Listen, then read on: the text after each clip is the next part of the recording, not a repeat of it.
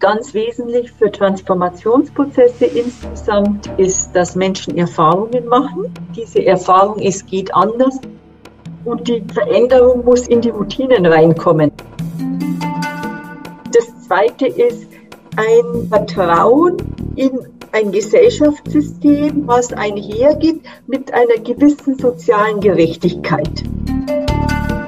Herzlich willkommen zum Gradido Podcast. Unser Thema auf dem Weg in eine Postwachstumsgesellschaft. Hoher Ressourcenverbrauch und die Emissionen unseres Wirtschaftens sprengen ja die planetaren Grenzen. Trotzdem halten viele in Politik, Wirtschaft und Gesellschaft am Ziel fest, die Wirtschaftsleistung weiter zu steigern. Ein wesentlicher Grund dafür ist, dass Wirtschaftswachstum ausreichend Arbeitsplätze schaffen soll. Irmi Seidel ist eine wachstumskritische deutsche Ökonomin. Sie leitet als Hochschullehrerin die Forschungseinheit Wirtschafts- und Sozialwissenschaften an der Eidgenössischen Forschungsanstalt für Wald, Schnee und Landwirtschaft, kurz WSL, in Birmensdorf. Sie setzt sich mit der Herausforderung des versorgenden Wirtschaftens und den ökologischen Folgen von Wirtschaftswachstum, Landnutzung und erneuerbare Energien auseinander. Weitere Forschungsfelder sind Natur- und Biodiversitätsschutz und regionale Entwicklung peripherer Gegenden. Die Ökonomin ist Titularprofessorin an der Universität Zürich und lehrt an der Eidgenössischen Technischen Hochschule ETH ebenfalls in Zürich. Irmi Seidel sagt, unsere Gesellschaft unterliegt dem Trugschluss, es würde weitergehen wie bisher. Aber das wird es nicht. Herzlich willkommen zum Gradido Podcast Irmi Seidel. Guten Tag. Herzlichen Dank für die Einladung. Ich freue mich, mit Ihnen ein Gespräch über diesen Themenbereich, den Sie gerade aufgezogen haben, zu führen. Ja, auch von unserer Seite aus der Gradido Akademie ein ganz herzliches Willkommen, liebe Frau Professor Seidel. Tausend Dank, weil Sie bei uns sind. Freut mich. Ja, Sie fordern einen Abschied vom Wachstum funktioniert unser System nicht letztlich nur dank des Wachstums? Ja, bisher, seit den letzten etwa 70 Jahren, funktioniert es vor allem dank Wachstum. Aber ich möchte betonen, seit den letzten 70 Jahren, und da meine ich eigentlich seit dem Zweiten Weltkrieg.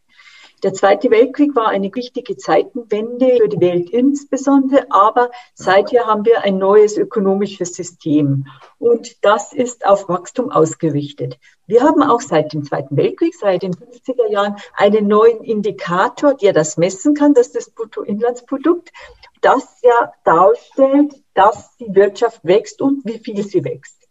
Und diesen Indikator Bruttoinlandsprodukt, den hatten wir vorher gar nicht.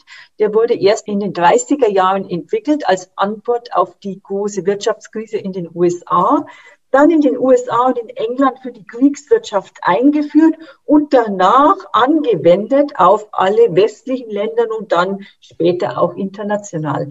Das heißt, wir können erst seither dieses Wirtschaftswachstum messen, aber damit haben sich auch viele Institutionen darauf eingestellt, Wirtschaftswachstum zu empfehlen. Also ich denke an die OECD, an die Weltbank, an den Internationalen Währungsfonds und so weiter. Also, und wir können das auch sehr gut sehen und Ökonomen von vorher sagten, Wachstum hat für uns keine Rolle gespielt. Also wir haben wirklich eine ganz neue Politik, die auf Wachstum ausgerichtet ist und entsprechend haben sich auch die Institutionen eingestellt. Also beispielsweise in den 50ern hat man wirklich gedacht, man hätte jetzt für das Ende der Welt, möchte ich fast sagen, aber für die nächsten Jahrzehnte, Jahrhunderte vielleicht sogar sechs, sieben, acht Prozent Wachstum jährlich. Ja. Und entsprechend ist auch das Rentensystem aufgebaut worden und das Gesundheitssystem und der Staat rechnet damit, dass er jedes Jahr so und so viel mehr Geld hat und dass die Banken damit leben können. Also alle in wichtigen Institutionen in der Ökonomie sind darauf ausgerichtet worden, beziehungsweise sind darauf aufgebaut worden. Und das hat natürlich zu dieser Wachstumsabhängigkeit geführt, wo wir heute jetzt ganz große Probleme haben, weil damals nicht berücksichtigt worden ist, was exponentielles Wachstum ist. Ja. Also das ist wirklich ignoriert. Also da sieht man einfach, dass es oft in vielen Köpfen nicht klar ist, was das bedeutet. Und wir haben damals natürlich auch noch nicht an ökologische Probleme gedacht. Wobei in den 60er, 70er haben die ersten Menschen schon daran gedacht, aber die waren natürlich in der Minderheit. Ja, Sie haben es äh, schon wunderbar zusammengefasst. Also mehr Menschen, mehr Konsum, äh, wachsender Wohlstand, aber eben auch zunehmende Umweltzerstörung. Ist das nicht alles miteinander verknüpft? Nicht? Stellt sich ja die Frage. Ja, also ähm, wir müssen da ein bisschen aufpassen bei der Frage mehr Menschen, mehr Umweltnutzung. Das muss man natürlich global differenziert sehen. Es gibt heute unglaublich tolles Datenmaterial, wie sich der Ressourcenverbrauch und so entwickelt hat. Ja. Da hat die Forschung wirklich sehr große Fortschritte gemacht. Und wir sehen zum Beispiel, dass der Verbrauch, der zunehmende Ressourcenverbrauch vor allem auf die reichen Industrieländer zurückgeht, mhm. auf die früh entwickelten Industrieländer, obwohl in Afrika und in Teilen Asiens die Bevölkerung sehr stark wächst mit hohen Wachstumsraten.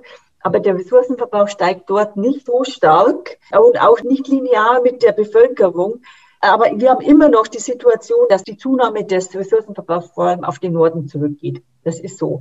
Aber natürlich klar, eine höhere Bevölkerung steigert auch den Ressourcenverbrauch. Und vor allem, wenn wir nicht wollen, dass die sozialen Unterschiede noch größer werden global, dann äh, ist klar, dass ein Teil der Ressourcen eigentlich für diese Länder zugänglich sein müsste. Und das heißt auch, dass wir die Ressourcen gerechter verteilen müssen. Da gibt es ja den großen Natur- und Umweltfonds bei Gradido. Was wird der bewirken, Bernd? Ja, da muss ich vielleicht erstmal ein wenig ausholen, äh, wie das Gradido-Geldsystem, das angedachte Geldsystem funktioniert. Wir haben drei Säulen. Das ist einmal das aktive Grundeinkommen, dann das Staatseinkommen und der Ausgleichs- und Umweltfonds, den du eben angesprochen hast. Alle drei Teile sind in der Geldschöpfung integriert. Also bei Gradido wird das Geld nicht wie im herkömmlichen System durch Schulden geschöpft, sondern für jeden Menschen proportional. Und das bedeutet, dass ein Ausgleichs- und Umweltfonds in der Höhe, gleicher Höhe wie beispielsweise das Staatseinkommen, konzipiert ist, wenn wir im Idealfall alle Länder mitmachen, dann wäre das äh, in der Höhe wie alle Staatshaushalte der Welt zusammen. Das heißt, die finanzielle Grundlage, um den Schaden, den wir Menschen in den letzten Jahren, letzten vielleicht zwei Jahrhunderten angerichtet haben, das wieder in Ordnung zu bringen, dafür schafft dann der Ausgleichs- und Umweltfonds also die wirtschaftliche, die finanzielle Grundlage, und zwar in einer Höhe, die bisher noch nie äh, da war. Also es ist noch nie ein Umweltfonds in der Höhe aller Staatshaushalte zusammen konzipiert worden. Warum ist die Fixierung auf das Wirtschaftswachstum so stark? Warum sind die Widerstände gegen Reformen so groß, Frau Professor Seidel? Was denken Sie, woran liegt das? Naja, ich denke, da gibt es verschiedene Gründe, weshalb dieser Drive so groß ist. Einer, um jetzt anzusprechen bei diesem Gradido-System, Sie sprechen natürlich diese Schuldgeldschöpfung an und auch das Geldsystem. Und das ist sicherlich ein Wachstumstreiber, definitiv. Und es gibt ja auch die Argumentation sogar, dass, also es ist vom Binswanger Senior, dass es eigentlich der Wachstumszwang ist. Der Rest ist alles in Binswanger Seniors Augen der Rest ist alles Wachstumsdrang, aber es gäbe einen Wachstumszwang. Ich glaube, dass Matthias Binswanger, der Sohn, das ein bisschen lockerer sieht. Das zeigt der andere Podcast auf. Aber ich denke, dass tatsächlich im Geldsystem natürlich ein wichtiger Wachstumstreiber ist, das ist klar. Und auch eben die Banken schaffen Geld und leben davon, dass sie Geld schöpfen. Und die haben natürlich ein Interesse, dass sie immer mehr Geld schöpfen können. Wir sehen jetzt auch heute, dass mit Geldpolitik Konjunkturpolitik betrieben wird. Krisen irgendwie hinausgezögert werden oder Blasen, bevor sie platzen. Es wird stark für die Steuerung eingesetzt und Geld, das haben wir ja auch bei Binswanger gelernt, Senior, jeglicher Geldschöpfung führt auch zu einer Umweltnutzung, weil jegliches wirtschaftliche Handeln hat etwas mit Umwelt zu tun. Und das heißt, eine Geldschöpfung bedeutet auch Umweltnutzung. Und wenn immer mehr Geld rumzirkuliert, dann wird auch die Umwelt mehr genutzt manchmal ein bisschen mehr, manchmal ein bisschen weniger. Das hängt von den konkreten Gütern ab, aber grundsätzlich gibt es diesen Zusammenhang. Und deshalb braucht es für die Lösung von Umweltproblemen grundsätzlich auch Überlegungen, wie fixieren wir das wieder mit dem Geldsystem. Das Geldsystem halte ich aber auch aus anderen Gründen für wichtig, auch bei der Lösung von Krisen zum Beispiel, in die wir ja da rein ja. laufen werden, halte ich zum Beispiel diese Regionalgelder, räumlich begrenzte Gelder halte ich für äußerst wichtig, um Tauschmöglichkeiten zu schaffen. Und wir sehen das immer ja auch in Ländern mit in Krisen, dass dort dann die Regionalwährungen um sich greifen. Meine Schwester lebt in Mexiko und sie erzählt, in ganz Mexiko gibt es jetzt Parallelwährungen. Und jetzt wirklich für viele Menschen ermöglichen, dass sie noch irgendwas zu essen kaufen können oder dass sie vielleicht in ein Restaurant gehen, damit Gaststätten noch irgendwo gehalten bleiben.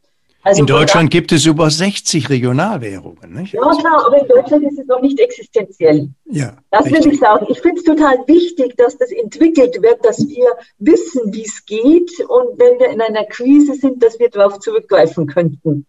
Aber ich möchte sagen, in Ländern, wo es dann wirklich die Krise ist, wird es ja. ernst und dann kann es ganz existenziell auch für, wirklich für Menschen sein. Ähm, also von daher finde ich das eine sehr wichtige Frage und wir tun sehr gut daran, in den jetzigen Zeiten diese Systeme zu entwickeln und zu schauen, was kann man machen und alle Kreativität, die wir haben, da einzusetzen. Ja, und das ist ein ganz wichtiges Thema, nicht auch äh, für Gradido, äh, das Geldsystem. Vielleicht kannst du das noch mal kurz vorstellen und wie bringt Gradido sozusagen das Geld in die Welt? Ja, Frau Professor Seidel hat ja eben die Regionalwährungen ja. angesprochen ein ganz wichtiger Schritt in die richtige Richtung. Wir sind da vom Konzept her schon einen Schritt weiter, indem wir ja eine Währung entwickeln, die regional starten kann, aber international vernetzt sein kann. Also die Gradido-Währung, die übrigens auch parallel zum jetzigen Geldsystem, ähnlich wie die Regionalwährung, quasi komplementär beginnen kann, basiert auf Gemeinschaften. In einer Gemeinschaft wird das Geld geschöpft, und eben mit diesen drei Säulen, also nach dem aktiven Grundeinkommen, dem Staatseinkommen oder in dem Fall Gemeinschaftseinkommen, müsste man sagen, und dem Ausgleichs- und Umweltfonds. Und diese Gemeinschaften sind über Blockchain-Technologie dann miteinander so vernetzt, dass diese Frage, die bei Regionalwährung ganz schnell ja gestellt wird, was ist denn, wenn jetzt hier zwei Regionen sind, beide haben eine Regionalwährung und die möchten jetzt Handel miteinander treiben, weil die sich miteinander befreuen und sagen, Mensch, toll, was ihr macht, ist klasse, was wir machen, ist auch gut, wir wollen das miteinander verbinden. Und so ist Gradido in der Struktur aufgebaut auf Regional- oder auf Community-Basis und dann vernetzt die Gemeinschaften können sich dann durch eine einfache äh, Entscheidung dann miteinander vernetzen. Und es kann bis hin zur Weltwährung sich entwickeln, sofern eben die Menschen das wollen. Ja, nochmal ganz kurz. Äh, also Gradido als Geld verliert ja auch seinen Wert. Also nicht direkt den Wert, sondern es wird weniger. Oder es wird weniger. Genau. Genau. genau. Ja. Hat es ja. als Triumphwährung konzipiert? Ja, äh, Jein muss ich sagen. Also ich äh, deshalb Jein, weil als wir das konzipiert hatten, beziehungsweise da muss ich jetzt noch sagen, ich, denn das war noch im letzten Jahrtausend, wo ich also geschaut habe, wie funktioniert die Natur, da wusste ich noch nichts von Silvio Gesell und all diesen Theorien, sondern ich habe einfach geguckt, was macht die Natur und habe gemerkt, dass in der Natur alles einen Zyklus hat. Also alles wird geboren, hat einen Lebenszyklus und vergeht. Und daraus entsteht auch diese Gradido-Währung. Sie wird geschaffen für jeden Menschen. Monatlich dreimal 1000 Gradido, kann man sich vorstellen wie dreimal 1000 Euro im Wert. Und es wird dann über eine Art Negativzins über das Jahr die Hälfte vergeht dann wieder. Also aus 1000 Gradido werden dann 500 Gradido. Also insofern ist richtig, es ist, hat dieses Schrumpfeffekt äh, integriert. Allerdings unter einem anderen Aspekt, als es in den Regionalwährungen im Allgemeinen begründet wird. In den Regionalwährungen wird im Allgemeinen begründet, ja, wir brauchen eine sogenannte Umlaufsicherung. Das heißt also, damit die Leute ihr Geld nicht horten, sondern es in den Wirtschaftskreislauf wieder einbringen. Es ist wichtig, dass es immer etwas weniger wird, jetzt ganz gleich, ob es über Negativzins oder über Entwertung oder wie auch immer getan wird. Die Begründung bei Gradido ist der Kreislauf von Werden und Vergehen. Denn da die Geldschöpfung, wir sind bei Gradido im Plussummenprinzip, das heißt also, Geld wird geschöpft, ohne dass dazu also eine Negativbuchung dann ist, wie es also im alten Geldsystem ist. Das heißt, es würde ja immer mehr Geld werden. Und wenn man jetzt in der Natur guckt, die Natur macht das ja auch. Die Natur hat ja dieses interessante Phänomen des ewigen Wachstums, aber eben in Verbindung mit ewiger Vergänglichkeit. Und damit wird ein selbstregulierendes System erzeugt, sodass in der Natur, sofern sie intakt ist, immer die richtige Menge an Pflanzen, Tieren und so weiter vorhanden ist. Also es ist ein natürliches Gleichgewicht, davon spricht man ja auch, sofern wir Menschen es nicht dann zerstören. Insofern, ja, es ist ein Schrumpfgeldsystem. Ich mag diesen Namen nicht so, weil er einfach nicht gerade besonders prickelnd sich anhört. Wir sprechen da lieber vom Kreislauf von Werden und Vergehen oder vom Kreislauf des Lebens. Natürliche Ökonomie des Lebens. Seit der Krise 2008 empfehlen wichtige internationale Organisationen nachhaltiges äh, Wachstum. Hat es in Ihren Augen, liebe Frau Professor Seidel, das Potenzial, die ökonomischen und auch die ökologischen Probleme zu lösen? Ja, seit, wie Sie richtig sagen, seit 2008 beobachten wir eine Neuorientierung in internationalen Organisationen. Man wollte die Krise auffangen, beleben und kann sich halt der ökologischen Probleme nicht mehr davor die Augen verschließen und versucht jetzt das zusammenzubringen. Und hat natürlich auch auf Dinge zurückgegriffen, die vorher entwickelt worden sind, wie grüne Wirtschaft, also andere Arten von Autos oder ressourcenärmere Produkte und so weiter und dachte, dass man so die Wirtschaft ankurbeln kann. So Green Deal, so. Ne? Green Deal, ja, der Green Deal, das ist dann nochmal eine neue Dimension. Das ist nochmal eine ganz andere Dimension. Das finde ich jetzt äh, zum Teil wirklich auch sehr interessant beim New Green Deal, weil ich finde, der ja. geht darüber hinaus. Ja. Aber zunächst mal dieses nachhaltige ja. Wachstum, wo ich vielleicht einfach noch sagen möchte, wir sehen in der Wissenschaft, und da gibt es jetzt eine lange Diskussion dazu, wir sehen keine absolute Entkopplung. Wir sehen weltweit, wir sehen relative Entkopplungen, das heißt, die Wirtschaft wächst und der Ressourcenverbrauch wächst weniger. Aber er wächst noch. Und der Energieverbrauch wächst noch. Und das ist das Problem. Wir müssen mit dem Energieverbrauch runter, nur schon um Pariser Abkommen zu erfüllen. Wir müssen mit dem Materialverbrauch runter und das sieht man noch nicht. Und das ist wirklich das große Problem, dass keine absolute Entkopplung absehbar ist. Und das führt mich eben auch dazu, dass ich sage, wir müssen an dieses Wirtschaftswachstum ran, weil wir sonst die ökologischen Probleme ja. nicht lösen können. Ja. Äh, genau. Und vielleicht noch was Zusätzliches. Diese Wachstumsidee verhindert auch, dass wir eine sinnvolle Umweltpolitik machen. Also ich arbeite mit Personen, die seit 30 Jahren sich für ökologische Steuern einsetzen. Oder 40 Jahre schon fast, 30, 40 Jahre.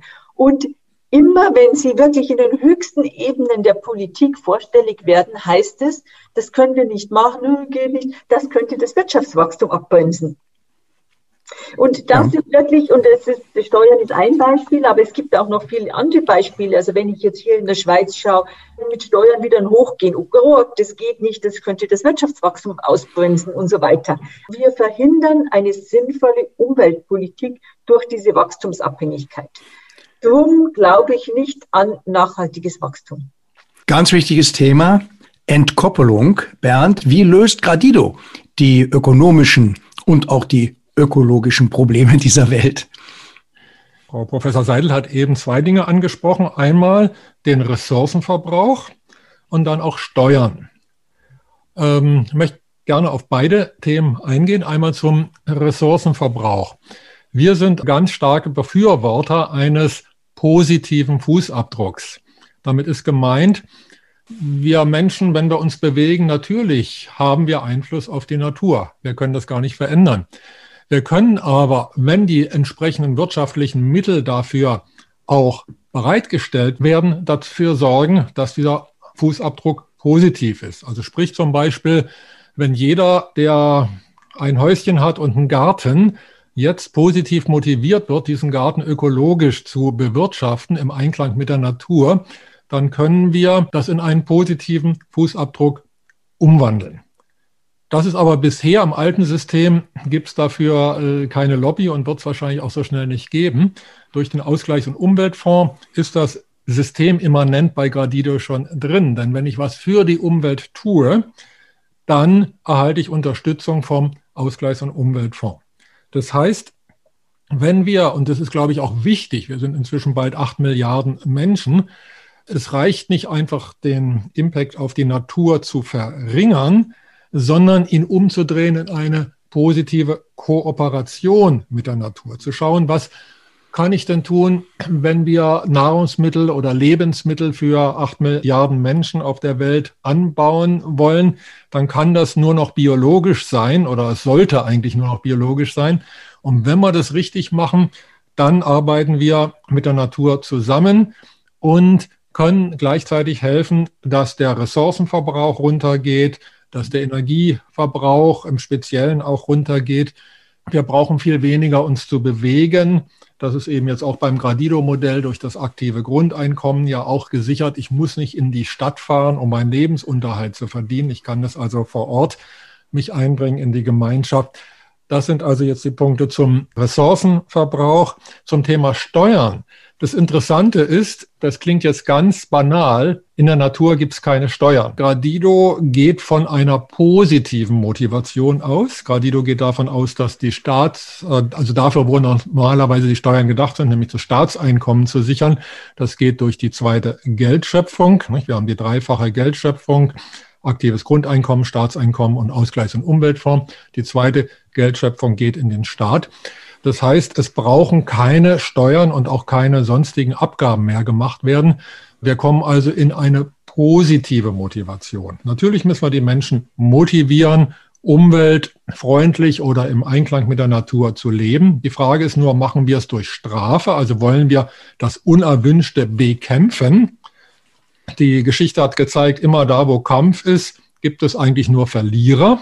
Ja, selbst also auch beim Krieg, jegliche Form vom Kampf ist ja eine kleinere oder größere Form von Krieg. Und im Allgemeinen verlieren beide Parteien. Die eine eben verliert weniger, die werden dann die Sieger genannt, aber letztendlich gewinnen können wir nur in einem Plussummenspiel, in einem Plussummenprinzip. Und das geht bei Gradido komplett ohne Steuern und eben durch positive Motivation, dass das erwünschte Verhalten eben äh, gefördert wird. Frau Professor Seidel. Plussummen, Prinzip, Zusammenarbeit mit der Natur, keine Steuern? Ich denke ja, durch so eine gewisse Geldschöpfung kann der Staat Einnahmen haben und das kann die Steuerlast senken. Das denke ich in jedem Fall. Also ich würde ein bisschen prüfen wollen, was bedeutet das, wenn Menschen keine Steuern zahlen? Weil man weiß aus verschiedenen Ländern, dass das Bezahlen von Steuern auch eine Verbindung schafft zwischen Staat und Bürgern und auch eine Kontrolle. Was macht der Staat? Die ganze Frage von Missbrauch, also unsoziale, schädliche Verwendung dieser Staatsgelder, das müsste man nochmal diskutieren. Also ich denke, Sie gehen einfach von einem sehr, sehr positiven Menschenbild aus, als gäbe es eben keine Misswirtschaft beim Staat, keine Korruption, also das denke ich, müsste man nochmal genauer anschauen, wie das tatsächlich dann funktionieren kann als Möglichkeit. Ja, und vor allem, um diese Idee einzubringen, ein Teil der Geldschöpfung kann direkt an den Staat gehen und damit könnten auch die Steuern gesenkt werden. Das ist eine wichtige Argumentation, die wir ja auch jetzt zum Beispiel in der Schweiz mit der Vollgeldschöpfung gehabt haben. Ja, das sind äh, sehr spannende Fragen. Mhm. Äh, Frau Professor Seidel, vielleicht kann man das ja mal in einer Studie klären. Ja, ich meine, es gibt ja durchaus Forschung zu diesen Regionalgeldern. Ich bin da nicht so nah dran, aber ich weiß, es hat auch europäische Forschungsprojekte dazu gegeben. Ich glaube aber auch, dass es eigentlich ganz gut ist, wenn man unterschiedliche innovative Konzepte hat, die sich dann aneinander reiben können. Absolut. Ähm, es wird nicht eine Lösung geben, die die optimale ist sondern ich glaube, dass wir auch viel mehr dezentrale, regionale Lösungsansätze brauchen. Und von daher finde ich das gut, unterschiedliche Konzepte, Ideen, Innovationen in die Diskussion zu werfen. Und so verstehe ja. ich auch unser Postwachstumsansatz. Wir werfen was in die Diskussion. Das wird nicht so rauskommen, wie ich mir das heute vorstelle. Aber das wird ein Beitrag sein zur Diskussion, und die Gesellschaft muss dann den richtigen Weg für, den richtigen und manchmal bisher nicht ganz so wichtigen Weg für sich finden. Ja, die, die Postwachstumsgesellschaft, wie sollte sie aussehen? Ja, ganz wichtig für uns ist diese sogenannte Wachstumsunabhängigkeit. Das habe ich ja vorhin angedeutet, dass wir diese Wachstumsabhängigkeit haben und wir müssen die Systeme weiterentwickeln, dass sie nicht mehr weiter vom Wirtschaftswachstum abhängig sind, weil wir eben sonst eine unsinnige Politik sehr oft machen und weil es auf Dauer nicht durchhaltbar ist wegen der ökologischen Wirkungen. Und auch, weil, wenn man sich die Wachstumsraten bei uns in dem globalen Norden ansieht, dann sind wir eigentlich schon auf dem Weg in eine Postwachstumsgesellschaft. Denn die sinken ja diese Wachstumsraten. Die sinken, weil es halt kein exponentielles Wachstum gibt, sondern weil das Wachstum höchstens linear ist. Und das bedeutet, rückläufige Wachstumsraten. Und wir sehen auch jetzt zum Beispiel in China, die hatten mal zweistellige Wachstumsraten und jetzt haben sie keine zweistelligen Wachstumsraten mehr. Und in zehn Jahren werden sich die Wachstumsraten auch um 1,2 bis 2 Prozent bewegen. Und man kann nicht ein System auf Wachstumsraten von zwei, drei, vier Prozent basieren. Das heißt, wir müssen uns wirklich überlegen, und sogar unabhängig von den ökologischen Wirkungen, wie gestalten wir diese Systeme anders, denn wir können nicht auf diesen hohen Wachstumsraten damit rechnen. Genau, und da muss sich unsere Gesellschaft, müssen wir uns alle Gedanken machen und überlegen, welche Bereiche sind betroffen und was sind Reformmöglichkeiten. Was denken Sie, welche Bereiche sind besonders betroffen? Ja, ich denke, äh, gerade das wird aktuell auch sehr deutlich. Wichtig ist der Arbeitsbereich. Denn wir müssen schon sehen, auch in der Politik wird ja diese Notwendigkeit, die vermeintliche Notwendigkeit für Wachstum mit Erwerbsarbeit begründet. Wir brauchen genug Erwerbsarbeitsplätze, heißt es immer. Und gleichzeitig nehmen ja die Erwerbsarbeitsplätze immer wieder ab, weil wir Effizienzzunahmen haben. Das ist ja so ein enormer Widerspruch. Der Staat und die Wirtschaft tun alles, um die Arbeitsproduktivität zu steigern, mit Steueranreizen, mit Forschungspolitik und sonst noch was. Es gehen Arbeitsplätze verloren. Deshalb dann muss man wieder irgendwie Wachstum schaffen, um wieder Erwerbsarbeitsplätze zu generieren. Und ich denke, dass wir deshalb an zwei Punkten ansetzen wollten. An diesem Drive für Arbeitsproduktivitätszunahmen. Ist das klug? Und äh, was bestimmt das? Also auch wieder das Steuersystem treibt das ja enorm voran. Und die nächste Frage ist, wir haben so einen hohen technischen Fortschritt inzwischen. Wieso arbeiten wir immer noch 40 Stunden? Also Keynes hat ja schon in den 20er Jahren mhm. vorausgesagt, irgendwann eure, unsere Enkelkinder werden nur noch 20 Stunden arbeiten weil man von diesen enormen technischen Entwicklungen profitiert. Aber das haben wir nicht geschafft. Wir schaffen immer wieder neue Arbeit, damit die Menschen in der Erwerbsarbeit gehalten werden. Wir akzeptieren, dass Produkte immer schlechter werden, dass man immer schneller die Dinge wegwerfen muss, damit wieder genug Arbeit geschaffen wird. Und das müssen wir uns klar machen. Das sind Ansatzpunkte, um das zu ändern. Und das hätte dann natürlich auch Auswirkungen auf den Ressourcenverbrauch. Ja, Bernd, wie könnte eine neue Gewichtung von Erwerbsarbeit und äh, unbezahlter Arbeit und auch ein Umbau äh, der Systeme der sozialen Sicherung und der Besteuerung aussehen? Wir haben bei Gradido ja das Konzept der bedingungslosen Teilhabe, nicht zu verwechseln mit einem bedingungslosen Grundeinkommen. Bedingungslose Teilhabe bedeutet, jeder Mensch hat das Recht, sich mit seinen Gaben in die Gemeinschaft einzubringen und damit ein aktives Grundeinkommen zu verdienen. Damit werden einige Punkte mit einem Schlag, wenn man so will, mhm. gelöst. Also erstmal gibt es keine Arbeitslosigkeit mehr, weil ja jeder Mensch hat das Recht, sich in die Gemeinschaft einzubringen. Und im Zweifelsfall ist es die Aufgabe der Gemeinschaft, dem Einzelnen zu helfen, der vielleicht noch nicht weiß, ja, wie soll ich mich dann einbringen, wo sind denn meine Gaben, dem vielleicht dann sowas wie ein Potenzialentfaltungscoach an die Seite zu stellen und ihm zu helfen, also ihm oder ihr natürlich, die eigenen Begabungen zu finden. Wir glauben fest daran, dass jeder Mensch eine innere Aufgabe, irgend sowas wie als was hat, was ihn antreibt, wie ja auch dieser Werbespruch sagt. Nicht jeder Mensch hat etwas, was ihn antreibt. Das heißt, wir kommen mit Begabungen auf die Welt. Die Begabungen sind ein Zeichen für die Lebensaufgabe, die wir in dieser Welt eben erfüllen wollen oder sollen. Also mit Talenten. Mit Talenten. Besonderen mit Fähigkeiten. Genau. Also mhm. es sind also einerseits Talente. Talente sind das, was ich besonders gut kann. Mhm. Neigungen sind das, was ich besonders gerne mache. Im Idealfall kommt das zusammen. Wenn ich das, was ich besonders gerne mache, auch besonders häufig mache, also wenn ich es üben darf, dann werde ich damit auch automatisch immer besser. Das weiß jeder Musiker, der gerne Musik macht, der übt eben so lange, wird immer besser. Das heißt also, wir haben mit dem aktiven Grundeinkommen verbunden mit der bedingungslosen Teilhabe mehrere Vorteile. Als erstes werden die Menschen gefördert, in ihr höchstes Potenzial zu kommen. Das ist also Potenzialentfaltung pur. Diese Potenzialentfaltung brauchen wir. Wir brauchen möglichst viele Menschen, die in ihrem vollen Potenzial leben. Denn die Aufgaben, die wir jetzt zu lösen haben, die Probleme, die wir auf der Welt zu lösen haben, die werden ja nicht kleiner. Das heißt also, je mehr Menschen im vollen Potenzial da sind, können auch unkonventionelle Lösungen bringen, von denen wir jetzt noch gar keine Ahnung haben.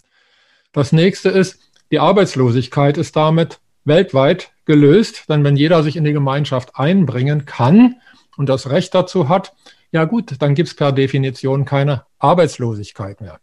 Das nächste, was gelöst ist, der technische Fortschritt, sagen wir mal die negativen Nebenwirkungen des technischen Fortschritts, dass nämlich weniger produktive Arbeit gebraucht wird und damit ja Arbeitslosigkeit produziert werden würde. Wo im Moment nach wie vor Arbeitskräfte gebraucht werden, ist im Gesundheits- und Pflegebereich. Da sind sie dann auch noch schlecht bezahlt und man wundert sich, dass da äh, zu wenig Pflegekräfte da sind. Na gut, wenn man eine sehr schwere Arbeit machen soll, die auch noch schlecht bezahlt ist, ist es kein Wunder, dass sich dann eben nur noch die finden, die es wirklich gerne tun. Und, und, und wenig sieht, Anerkennung. Und wenig und dann Anerkennung. auch noch, genau, genau. Und noch wenig Anerkennung bekommen. Und man sieht, dass hier reihenweise die Krankenhäuser pleite machen. Das heißt also, das Geschäftsmodell, obwohl das so ist, schon gar nicht mehr funktioniert. Das ist zum Beispiel auch wiederum durch die bedingungslose Teilhabe gelöst, weil viele Sachen, die jetzt vielleicht professionelle Pflegekräfte machen müssten, können durch die bedingungslose Teilhabe gelöst werden. Dass also Leute sagen, ja, ich bringe mich in die Gemeinschaft ein, weil ich gerne mal 50 Stunden im Monat, das sind zwei Stunden am Tag, etwas für kranke ältere Menschen tun will, nur als Beispiel. Andere wollen vielleicht dann was für die Natur tun und wieder jemand anders macht Kunst, Musik oder sowas. Das heißt, allein mit diesem Konzept haben wir gleich, ich habe es jetzt nicht mitgezählt, ich glaube vier oder fünf Probleme des jetzigen Wirtschaftssystems mit einem Schlag gelöst. Der Ansatz ist, glaube ich, auch, Frau Professor Seidel, dass der Mensch ja als äh, soziales äh, Wesen auf die Welt kommt. Das heißt ja eigentlich nichts anderes als der Mensch ist für den Menschen da. Und wenn man sich dann anschaut, was aus, aus uns, aus der Menschheit dann so wird, dann ähm, finden wir eben, und darüber sprechen wir ja eben auch sehr viel Unmenschliches oder auch eben Unsoziales auf, äh, auf dieser Welt, weil der Mensch sich letztendlich äh, verbiegen muss, weil am Ende des Tages geht es ja immer um die Existenz und auch um das Wachstum. Das ist genau eben unser, unser Thema. Ne? Ja, also ich glaube, unser Ansatz ist jetzt ähm, weniger ich will jetzt fast, ich will nicht durchzig sagen utopisch, aber unser Ansatz ist näher an dem jetzigen System, das wir heute haben, als äh, das von Guardido. Und wir haben ja jetzt, äh, also zusammen mit Angelika Zahnt habe ich ja letzte, haben wir letztes Jahr das Buch Tätig sein in der Postwachstumsgesellschaft herausgegeben. Und unsere Argumentation ist zu sagen, okay, wir haben diese Erwerbsarbeitsfixierung, die eben auch zu diesem Wachstumsdrang beziehungsweise Drang führt. Und hier müssen wir relativieren, auch weil die Arbeit wegen Digitalisierung und so weiter, die Erwerbsarbeit weniger wird.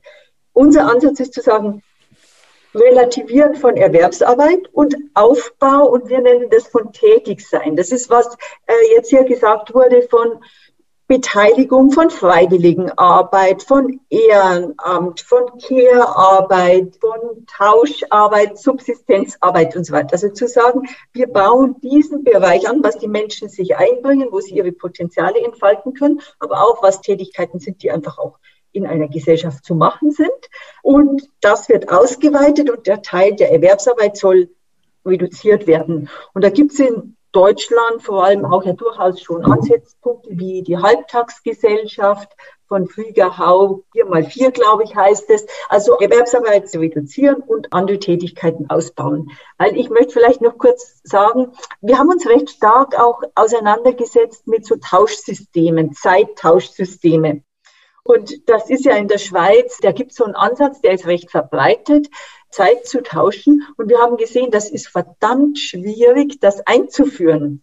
Weil zum Beispiel in der Pflege die professionellen Kräfte befürchten, dass ihnen Arbeit weggenommen wird. Oder sie sagen, diese Hilfskräfte haben nicht das professionelle Niveau. Und das stimmt ja auch. Mhm. Also mhm. wir müssen anerkennen, dass Pflegekräfte hochqualifiziert sind und man das nicht einfach so machen kann, weil man Menschen gerne mag. Also da in der Umsetzung wird es dann gar nicht banal und man muss dann irgendwie zusammenkriegen, wie sich die Systeme ergänzen können. Ja, und wie kriegen, wir es, wie, wie kriegen wir es denn zusammen? Naja, wir kriegen es, also ich ja. nenne jetzt dieses eine Beispiel in der Schweiz mit dem Tauschsystem, ja. Und da hat man es jetzt wirklich so zusammengekriegt, dass man sagt, in diesem Zeittauschsystem gehen die Leute so weit, dass sie eben so und so helfen und das machen. Aber dann, wenn es um Spritzen geht, um solche Dinge, da ist die Grenze. Ja. Ähm, ich glaube, dass das möglich ist und dass das für alle Seiten eine Erhöhung der Qualität, vor allem für die zu Pflegenden oder so, äh, bedeutet. Aber ich will damit sagen, das sind auch Prozesse, wie man die Systeme so zusammenkriegen muss. Und das ist nicht banal. Also wir können nicht einfach sagen, mit Freiwilligenarbeit oder sonst irgendwas können wir jetzt die Pflege ganz neu aufziehen oder da gibt es einfache Tauschmöglichkeiten. Wie, wie schafft es Gradido, äh, Bernd, nicht, diese, diese Prozesse zusammenzubringen? Bleiben wir bei dem Beispiel Pflegekräfte. Ja, unser Vorschlag ist eben nicht mehr einen Gegensatz zu machen zwischen Erwerbsarbeit und Freiwilligenarbeit. Denn da genau, da haben wir nämlich die Probleme. Wenn wir jetzt sagen, jeder Mensch kann sein aktives Grundeinkommen verdienen, indem er dafür arbeitet. Es ist ja dann auch kein, äh, kein anderes Geld mehr, so wie im Tauschring hat man vielleicht dann diese Talentewährung oder sowas. Nein, dass man sagt, es ist eine reale, ein Beitrag zur Gemeinschaft, ein realer Beitrag zur Wirtschaft und die Leute bekommen auch echtes Geld. Dann haben wir nämlich genau diesen Gegensatz nicht mehr. Dann ist es eher eine Frage, ja, wie lange möchte ich denn zum Beispiel im Pflegebereich tätig sein? Also wir gehen ja davon aus, dass das aktive Grundeinkommen 50 Stunden im Monat a 20 Gradido sind. Das sind also im Durchschnitt ungefähr zwei Stunden, wenn man es so machen will, am Tag. Das bedeutet, in dem Moment, wo wir das gleichstellen mit der professionellen Arbeit, dann brauchen auch die Professionellen keine Angst mehr zu haben. Dann ist es eher eine Frage, möchte ich jetzt hauptberuflich in der Pflege sein? Dann bin ich eben, ja, dann arbeite ich, weiß ich, 40 Stunden oder 20 Stunden, wenn es sich dann reduziert haben sollte. Oder möchte ich das im Rahmen meiner bedingungslosen Teilhabe machen? Oder möchte ich beides verbinden? Möchte ich vielleicht im Rahmen der bedingungslosen Teilhabe beginnen bleiben wir beim Pflegen, also pflegen, helfen, alles, aber nur noch nicht spritzen. Und dann sage ich, ja Mensch, jetzt wäre es ja toll, jetzt kann ich eigentlich schon alles, ich darf bloß noch nicht spritzen, dann mache ich vielleicht eine Zusatzausbildung und wechsle dann in den vollprofessionellen Bereich. Das heißt also, ich meine. Wo ich dann auch, Entschuldigung, ganz kurz dazwischen, wo ich auch wesentlich mehr verdienen kann als die 1000 Gradido ja, ja, im Monat. Äh, ja, selbstverständlich. Also Grundeinkommen ist ja immer ein Sockel. 1000 Gradido, alias vom Wert her 1000 Euro, ist ja das Grundeinkommen wir schauen immer, wo sind Gegensätze ne? und äh, Gegensätze ausgleichen. In dem Fall war es der Gegensatz zwischen Erwerbstätigkeit und quasi freiwilligen Arbeit. Wir schauen eigentlich überall, wo kann man das ausgleichen. Beim Grundeinkommen zum Beispiel, da gibt es ja auch die zwei Seiten, die Befürworter und die Gegner. Und da überlegen wir, was sind die Argumente der Befürworter und was sind die Argumente der Gegner. Ich glaube, wir alle sind uns einig, dass jeder Mensch ein Recht auf Leben und auf Würde hat. Damit ist man sich einig womit man sich nicht einig ist, ob für Nichtstun dann eben ein Grundeinkommen bezahlt werden soll. Und da gibt es Uneinigkeit. Da schauen wir, okay, wir bringen die Argumente zusammen und sagen, gut, jeder Mensch hat das Recht auf ein aktives Grundeinkommen. Er darf sich also einbringen in die Gemeinschaft, bekommt dafür sein Grundeinkommen. Wenn er es nicht macht, bekommt er halt kein Grundeinkommen. Da können also zum Beispiel, wenn jemand gut verdient im Beruf, wird er vielleicht sagen, ich habe keine Zeit jetzt hier zwei Stunden am Tag dafür zu arbeiten. Ich mache eben meinen Beruf und dann äh, macht er eben da nicht mit. Also ich glaube, der große, wie soll ich sagen, den Schalter, den wir umsetzen dürfen, ist dieses alte, das kommt noch aus dem Nullsummenprinzip, dass immer der Vorteil des eine der Nachteil vom anderen sein muss. Wenn man jetzt schaut, also ich habe auch unter anderem eine Ausbildung in Mediation gemacht, also wo man schaut, da sind verschiedene Parteien, die haben unterschiedliche Interessen. Und das Ziel ist jetzt nicht so herauszufinden, wie der Richter, der sagt, du hast recht oder die, äh, der andere hat recht, sondern zu schauen, wie kann eine optimale Lösung aussehen, wo hinterher beide Parteien glücklich mit sind. Und das geht. Das geht, ich würde sagen, das geht in 95 Prozent aller Fälle, wenn es gegensätzliche Interessen gibt. Wenn man richtig rangeht, gibt es auf einer höheren Ebene eine Lösung, die zufriedenstellend oder sogar glücksbringend für beide ursprünglich gegnerischen Parteien ist. Wie sehen Sie das, äh, Frau Professor Seidel, quasi also vor dem Hintergrund, dass man sich äh, natürlich ähm, einbringen möchte, aber die Frage ist ja immer auch, wie, ne? wie bringt man sich äh, ein? Ja. Mir scheint es, dass es wichtig ist, dass Menschen abgesichert werden. Aber ich denke auch, dass es ganz wichtig ist, dass eine Beteiligung an der Gesellschaft stattfindet und auch erwartet werden muss. Ich glaube, dass diese Beteiligung für die Gesellschaft auch sehr positive Effekte hat, wie Integration, Lernen, Anerkennung und so weiter. Und deshalb bin ich skeptisch gegenüber einem bedingungslosen Grundeinkommen in jedem Fall. Ich weiß nicht, ob im Umsetzen es dann so einfach ist zu sagen, jeder beteiligt sich irgendwo oder diejenigen, die sich nicht beteiligen wollen, müssen ja immer noch irgendwie abgesichert werden. Wie man das dann umsetzt, das denke ich, ist noch eine relativ schwierige Geschichte. Also mir scheint irgendwie bei Guardido wird schon sehr stark von idealen Bedingungen ausgegangen, dass die Menschen sich beteiligen wollen, dass man Konsens finden kann und so weiter. Wir haben in der Gesellschaft natürlich auch ziemlich starke Problemregionen, wo das nicht so einfach sein dürfte. Aber ich denke immer mit Beispielen, mit Experimenten, mit positiven Erfahrungen kann man lernen und kann man schauen, wie kann man es ausbreiten. Ja, Bernd, vielleicht ganz kurz noch darauf jetzt. Was vielleicht eine gute Lösung ist, ist äh, Reallabors zu schaffen. Also wo war das, was Frau Professor Seidel ja auch vorhin sagte, dass man verschiedene Modelle mal so äh, ausprobiert, nicht? dass man vielleicht in einer Region Regio-Geldmodell ausprobiert, in einer anderen Gradido ausprobiert, dann mal schaut, was gibt's da für Erfahrungen, wie kann man voneinander lernen. Das ist die eine Sache. Das andere, was mir eigentlich schon eine ganze Weile jetzt unter Nägel brennt, weil Frau Professor Seidel sagte, wir gehen von einem sehr idealen Menschenbild aus. Das tun wir eben nicht. Also äh, wir beschäftigen uns sehr, sehr mit Psychologie, mit Potenzialentfaltung, mit Konfliktlösung, zum Beispiel Mediation. Da sind ja überall ganz in Anführungszeichen normale Menschen dabei. Und allerdings, ja, wir beschäftigen uns auch damit zum Beispiel, ob denn der Mensch schlichthin, die Gattung Mensch nun eher gut oder eher böse ist. Da gibt es inzwischen auch wissenschaftliche Untersuchungen, dass tendenziell die Menschen eigentlich im Grunde gut sind. Das heißt nicht, dass wir alle Engel sind. Wir haben natürlich unser Ego. Aber äh, die Mehrheit der Menschen ist nicht böse, sagen wir mal so. Und das heißt also, wir gehen von einem realistischen Menschenbild aus. Wir schauen, was sagen die Forschung der Psychologie, wie sieht es in der Politik aus, wie sieht es auf anderen Gebieten aus. Und wir schauen eben immer Kontraste, also gegensätzliche Interessen zu analysieren. Was sind die Argumente und wie kann man auf einer höheren Ebene, also These, Antithese, Synthese quasi auf einer höheren Ebene eine Lösung finden. Und ich muss sagen, es lässt sich fast überall wirklich positive Lösungen finden, wenn wir es nur wollen. Wir sind nur daran gewöhnt. Wir sind über mindestens 5000 Jahre im Kriegsmodus gehalten worden.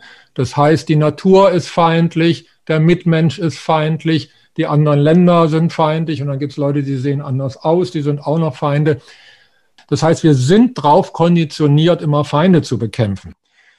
In dem Moment, wo wir aus diesem alten Nullsummenprinzip aussteigen und in ein Plussummenprinzip gehen, sehen wir, die Welt sieht auf einmal, dieselbe Welt sieht auf einmal anders aus. Wenn wir in die Natur gucken, also über 90 Prozent aller Prozesse in der Natur sind symbiotisch, die sind nicht feindlich. Es wird zwar gefressen und äh, fressen und gefressen werden, gibt's auch in der Natur. Aber der größte Teil der Natur, allein in einer Hand Boden, äh, wenn er gesund ist, sind mehr Lebewesen, als es Menschen auf der Welt gibt, die kooperieren miteinander in Symbiose. Das heißt, wir dürfen uns trauen, nachdem wir jetzt über 5000 Jahre oder vielleicht länger konditioniert worden sind, dass die anderen böse sind dass man das Böse bekämpfen muss, dürfen wir uns trauen, hier auch mal an äh, das Gute zumindest mal als Möglichkeit zu sehen. Natürlich uns absichern, dass kein Missbrauch ist, das ist ganz klar, aber eben in die positive Richtung gehen. Und da gibt es Lösungen, von denen haben wir vor ein paar Jahren noch nicht träumen können. Frau Professor Seidel, wie kann man äh, die Menschen für einen solchen Systemwechsel motivieren? Viele Menschen haben große Existenzängste und befürchten, ihren Kindern könnte es später mal schlechter gehen als äh, ihnen selbst. Denken Sie, der Corona-Ausnahmezustand könnte gegebenenfalls zu einem Umdenken führen? Gibt es eine Bereitschaft zum Wandel? Ja, also ich denke, ganz wesentlich für Transformationsprozesse insgesamt ist, dass Menschen Erfahrungen machen positive Erfahrungen, denn einfach intellektuell, das ist gut oder so, das reicht nicht, sondern wirklich diese Erfahrung, es geht anders und die Veränderung muss in die Routinen reinkommen. Also es gibt ja viel Forschung, wann ändern Menschen ihr Verhalten. Und das ist zum Beispiel, wenn sie umziehen oder wenn sie geschieden sind oder heiraten. Also wenn es Brüche gibt, dass die Routinen neu aufgestellt werden. Oder wenn sie pensioniert werden oder sonstige Dinge. Also neues Verhalten muss in Routinen gehen und es muss zeigen, es geht und es braucht Vorbilder, es geht. Und darum sagt zum Beispiel, finde ich ganz interessant, wenn man Verkehrssysteme neu einführen will, Fußgängerzonen so immer vorher provisorisch machen, weil sonst definitiv, das wollen die Leute nicht, provisorisch. Dann sehen sie, dass es geht und dann kann man weiterreden. Also diese positive vorläufige Erfahrung in Routinen hinein, das ist ganz wesentlich. Das ist das eine. Und das zweite ist ein Vertrauen in ein Gesellschaftssystem, was einhergeht mit einer gewissen sozialen Gerechtigkeit. Ich möchte diese Gelbwesten in Frankreich dafür anführen. Sie hatten kein Vertrauen, dass sie nicht benachteiligt werden durch diese Steuern, die Macron einführen wollte, weil die sozialen Unterschiede in Frankreich schon so groß sind und weil dieses Vertrauen nicht da ist. Das heißt, wir müssen sehr viel tun für Vertrauen und wir müssen Grundlagen für eine gewisse soziale Gerechtigkeit oder Chancengleichheit haben. Sonst nehmen wir die Menschen nicht mit. Und das habe ich den Eindruck, dass das jetzt insbesondere seit Corona auch in der Politik klarer geworden ist, dass die sozialen Unterschiede zu groß sind und dass wir auf dieser Basis die Gesellschaft nicht mitnehmen können in Wandelprozesse. Also das halte ich für wirklich ganz wesentlich und da denke ich, kommt Corona vielleicht auch ein bisschen jetzt zugute, dass man das erkannt hat. Man hat erkannt, dass wiederum die sozial Benachteiligten am meisten an dieser Situation leiden. Und dass es da, ja, dass sich das am nachteiligsten ausgewirkt hat. Und was Corona jetzt natürlich auch gezeigt hat, dass es sehr viel kreatives Potenzial in der Gesellschaft gibt, das man nutzen kann und dass äh, Menschen kooperativ sind und helfen und unterstützen und so weiter. Natürlich hat Corona jetzt auch viele andere schwierige Seiten aufgezeigt. Also die Polarisierung, die ganze Geschichte mit Fake News, mit Wahrheit, Umgang mit, wie geht man mit wissenschaftlichen Erkenntnissen, welche Rolle haben die Medien und so weiter. Also es sind auch viele Probleme entstanden, aber ich glaube schon, wie jetzt manche Soziologen in Deutschland sagen, dass größere Teile der Gesellschaft gestärkt aus der Krise herausgehen. Ja, Sie haben wichtige Themen angesprochen, die wir in unseren Podcast nach und nach abarbeiten, natürlich. Aber eine persönliche Frage noch an Sie zum Schluss. Leben Sie bereits selbst nach den Prinzipien der Postwachstumsgesellschaft? Ein wenig? Also, wir haben nicht wirklich Prinzipien der Postwachstumsgesellschaft, aber ja, ich versuche natürlich schon ökologisch meinen Fußabdruck möglichst zu verringern. Ich, ja, ich versuche langlebige Produkte zu haben, ein gewisses Minimum zu haben oder sicherlich keine Exzesse. Ich bin seit meinem Erwachsenenalter Vegetarierin, eigentlich ursprünglich aus der Überlegung, dass Fleisch ist global ungerecht ist äh, oder ungerecht sein kann. Und ja, ich bin sehr vorsichtig, was jetzt Geldinvestitionen hat, damit ich nicht damit antreibe, das Wachstum und das Profitdenken und so weiter. Also ich versuche meinen Beitrag zu leisten, ja, definitiv. Und äh, vielleicht auch noch, ich war immer nur 80 Prozent erwerbstätig, um noch auch Zeit für soziales Engagement oder irgendwie privates soziales Engagement zu haben. Mit gutem Beispiel voranzugehen, ist immer noch die glaubwürdigste Art, die Menschen von seinem eigenen Tun und Handeln zu überzeugen. Herzlichen Dank, Irmi Seidel, für Ihren Weg in eine Postwachstumsgesellschaft. Danke Ihnen. Herzlichen Dank, Herr Merzhäuser und Herr Rückstedt. Vielen Dank an Sie. Ich danke auch ganz herzlich aus der Gradido Akademie in Künzelsau, liebe Frau Professor Seidel. Mehr Informationen gibt es auf www.gradido.net. Tschüss, Ade und Servus aus der Gradido Akademie. Michael und Bernd.